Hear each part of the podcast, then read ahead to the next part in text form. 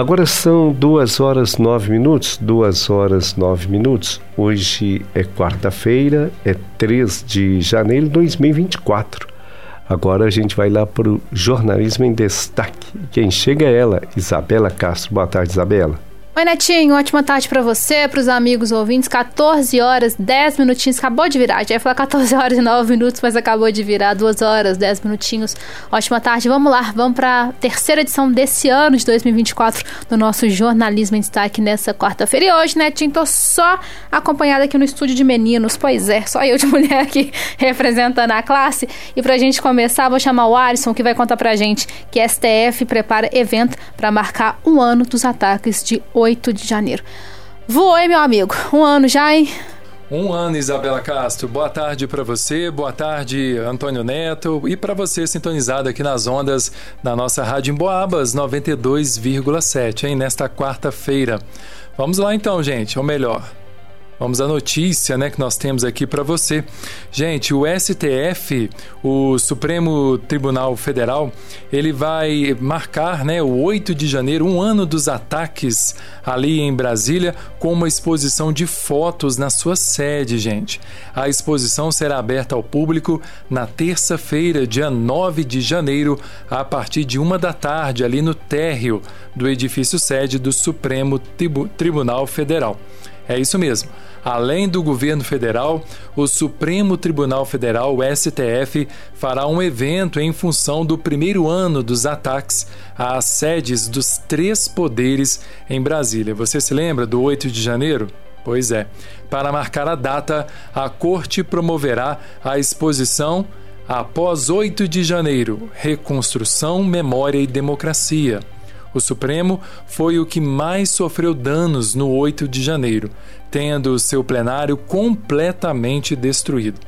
A abertura da mostra será feita pelo presidente do STF, o ministro Luiz Roberto Barroso, no Hall dos Bustos, na próxima segunda-feira, dia 8, a partir das duas da tarde, nesse momento com a presença apenas de ministros da Corte autoridades de outros poderes e convidados de diversas áreas.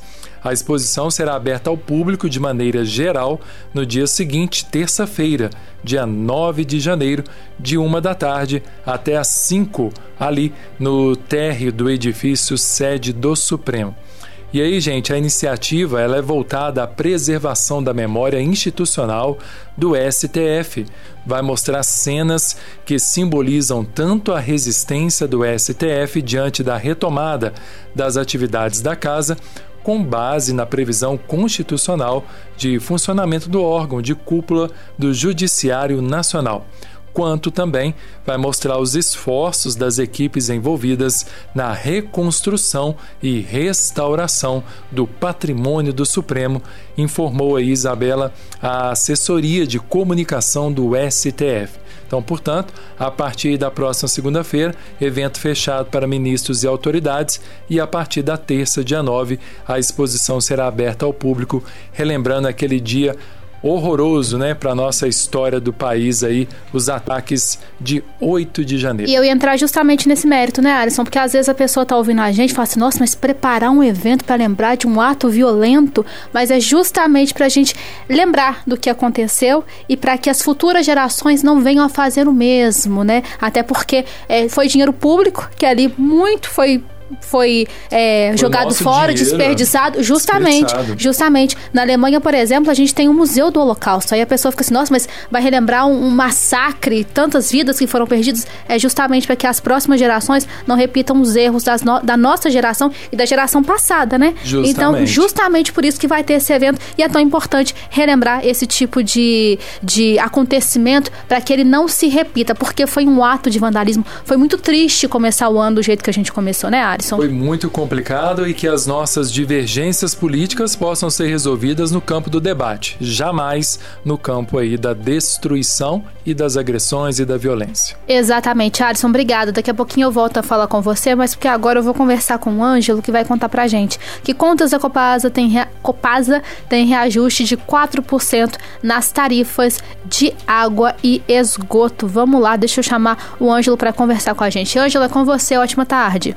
A diretoria da ARSAI-MG, Agência Reguladora de Serviços de Abastecimento de Água e de Esgotamento Sanitário do Estado de Minas Gerais, autorizou o reajuste de valor médio de 4,21% nas tarifas de água e esgoto da Copasa. O aumento é linear para todas as categorias. As novas tarifas passam a valer a partir de 1 de janeiro de 2024. A empresa disponibiliza a tarifa social para as famílias de baixa renda, que reduzem até 50 55% as faturas dos serviços de água e esgoto da Copasa. São três critérios para concessão ao direito à tarifa social. A família deve ser inscrita no CadÚnico, Cadastro Único do Governo Federal. O imóvel deve ser residencial e a renda deve ser de até meio salário mínimo por pessoa da família. A solicitação de inclusão na tarifa social pode ser feita por meio de um dos canais digitais de atendimento da Copasa, webchat do site da Copasa, www.copasa.com.br e o WhatsApp WhatsApp 31 99770 7000.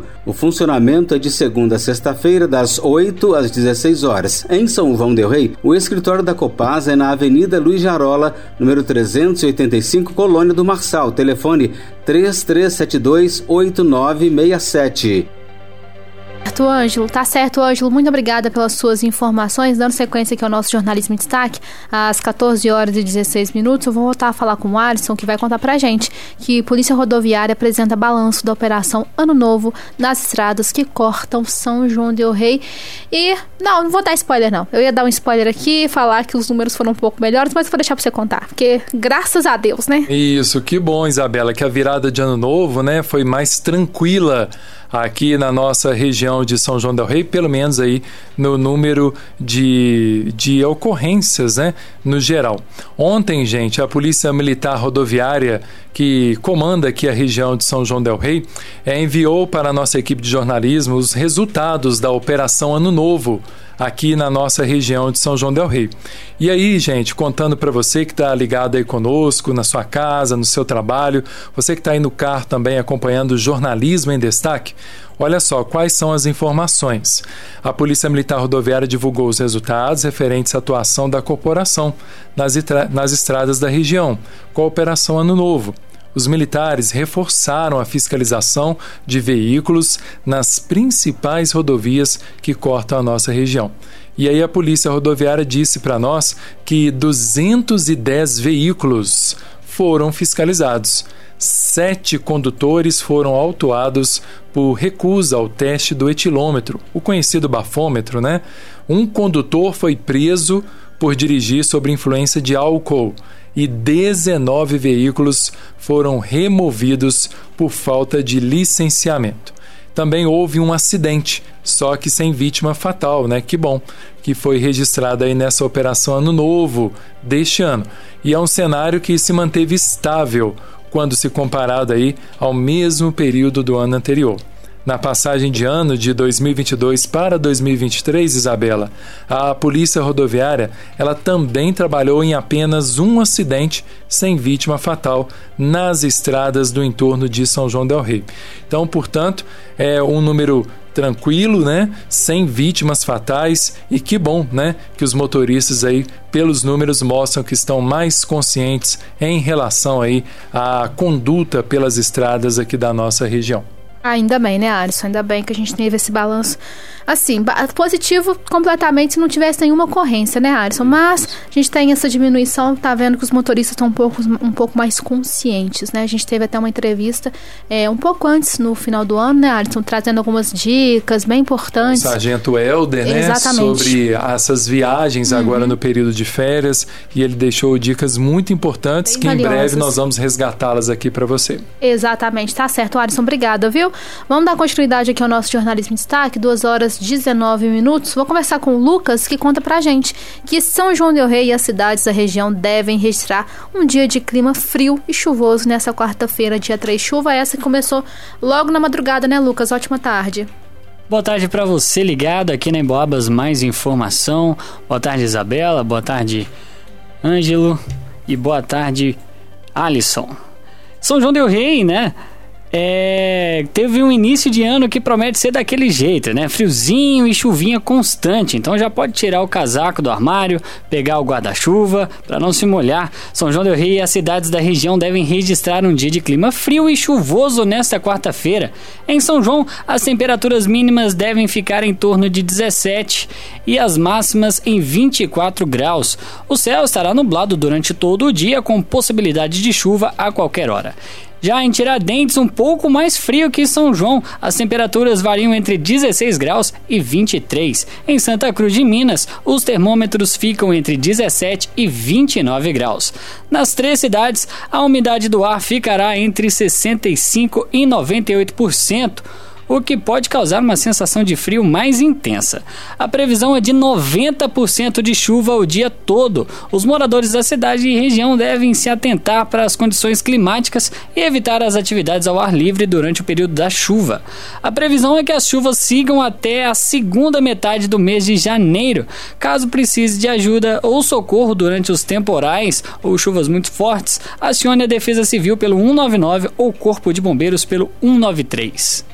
Tá certo, Lucas, obrigada pelas suas informações. Vamos lá, vamos dar continuidade, que ainda tem assunto no Jornalismo em Destaque, amigo ouvinte. Vou conversar com o Ângelo, que vai contar, vai contar pra gente é, sobre as inscrições, melhor dizendo, as matrículas do EJA na Escola Maria Tereza, que seguem abertas, né, Ângelo? Você que ainda não terminou os seus estudos no período escolar tem agora uma nova oportunidade. A Escola Municipal Maria Tereza está com inscrições abertas para os interessados em concluir os estudos. Você pode se matricular na EJA Educação de Jovens e Adultos e concluir o Ensino Fundamental 2. EJA é uma forma de ensino criada pelo governo federal, destinada a jovens, adultos e idosos que não tiveram acesso à educação na escola convencional na idade apropriada e permite que o aluno retome os estudos e conclua em menos tempo. A idade mínima para participar da EJA na Escola Municipal Maria Tereza é de 15 anos. Para fazer a matrícula, é preciso dos seguintes documentos: histórico escolar ou declaração escolar,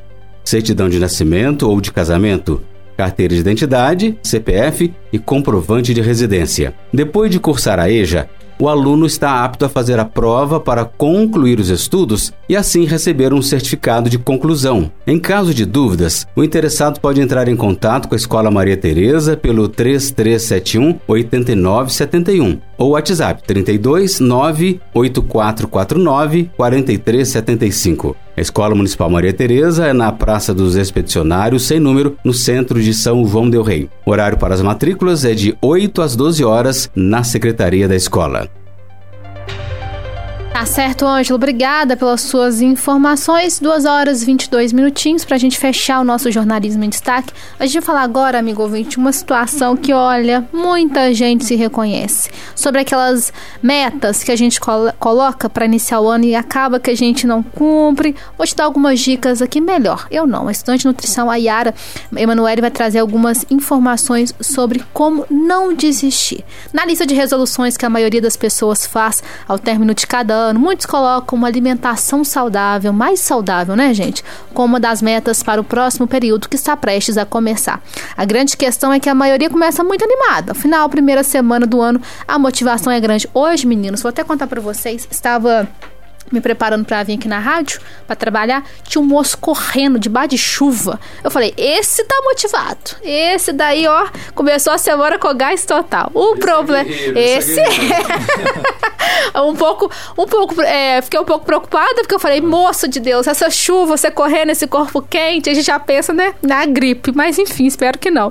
O problema, gente, é que a gente começa muito motivado, muito animado, todo mundo fala assim: "Não, esse ano vai. Esse ano eu tenho certeza". O problema é que com o passar dos dias, o entusiasmo diminui. Diminui? Diminui. Com isso, muitos resolvem chutar o balde e acabam retornando com os hábitos ruins na alimentação. E aquela meta estabelecida anteriormente acaba não sendo cumprida, o que gera uma grande frustração, né? Em entrevista à Rádio Emboabas, a estudante de nutrição do Unipitã, a Yara Emanuele, falou sobre a importância de estabelecer metas realistas e listou algumas dicas para conseguir manter uma alimentação saudável. Ela falou que a gente tem que colocar metas que a gente consiga cumprir, que caiba ali no, na, nossa rotina. Não adianta nada, amigo ouvinte, eu colocar assim, olha, Vou fazer atividade física sete vezes por semana, sem, todas as semanas, ao longo dos 12 meses. Gente, não dá. A nossa, vista é de, a nossa vida é de imprevistos. Um dia ou outro você vai acordar indisposto, você vai ter alguma tarefa, uma viagem, você não vai conseguir. Então coloca ali, ó, três vezes a semana para você que está começando, tentar manter as quatro vezes, você que já vai na academia, por exemplo. Então, metas realistas. E listou também as dicas, né, para conseguir manter uma alimentação saudável, aquela velha receita que a gente já conhece. Frutas, legumes, tudo isso muito bem equilibrado. E claro também, né, gente, procurar ajuda de um nutricionista, sempre importante. A estudante também, gente, explicou como é que as pessoas que estão tendo uma alimentação saudável devem se portar em momentos em que elas, elas optam por sair da dieta. Por exemplo, vocês sabiam que faz diferença é, mastigar um pouco mais devagar, dar aquela sensação de saciedade? Tudo isso ajuda. A gente até conversou com a Yara em outro momento. Acabou de comer? Sai ali da mesa, não fica petiscando não. Entendeu? Tudo isso faz diferença. E por fim, ela também esclareceu é, que durante todo esse processo de mudanças de hábitos na alimentação é fundamental celebrar qualquer vitória, mesmo que sejam pequenas. Ah, mas quais seriam essas vitórias? Por exemplo, você tomou 2 litros de água, ótimo. Teve mês que teve dia que você não tomou nem um litro, né? Que você esqueceu ali da água. Tomou os dois meses, ou tomou os dois litros. Maravilhoso, já merece a estrelinha ali. Então tem que celebrar. Ai, consegui desviar daquele doce depois do almoço. Maravilhoso. Tem que celebrar mesmo. Pois são essas pequenas conquistas diárias que vão te ajudar na motivação ao longo do processo pela busca de uma alimentação muito mais saudável. E claro, né, gente? Sem radicalismo, sem se cobrar demais, porque isso só gera aquela sensação de frustração, de ansiedade, e isso não vai te levar a absolutamente nada. Só vai fazer com que você desista muito mais rápido. Então, o ano está começando, está motivado, ótimo, continue tentando motivado. Mas se tem dia que a motivação não vier, lembra da saúde, lembra que você precisa, que você quer mostrar seus exames melhores para a próxima vez que você for no médico, enfim, crie alguma coisa que realmente te motive e continue aí é, prezando pelos hábitos saudáveis, que isso, amigo ouvinte, é só benefício que a gente conquista. Duas horas, 26 minutinhos, aliás, essa matéria tá bem bacana, vai com a Yara. Daqui a pouquinho mais tarde no nosso Jornal em Boaba você pode conferir todas as falas da estudante do Unipitan. 14 horas e 26 minutos. Esse foi o nosso jornalismo em destaque. A gente continua aqui com você, né? Agora você ficou muito bem acompanhado. Antônio Neto, Marcelo Varenga, Suzane Costa te acompanha ao longo da tarde. A gente, eu, Alisson e Lucas, é, continuamos na redação, mas qualquer coisinha a gente sempre aparece por aqui. Um abraço para você, um abraço, seu Antônio, e até amanhã. Eu tô de de volta amanhã a partir das 8 da manhã aqui nas ondas da 92,7. Claro, um abraço também para o Ângelo que participou aqui do nosso Jornalismo em Destaque. Isso aí foi a equipe do Jornalismo em Destaque, levou para você as notícias, as informações.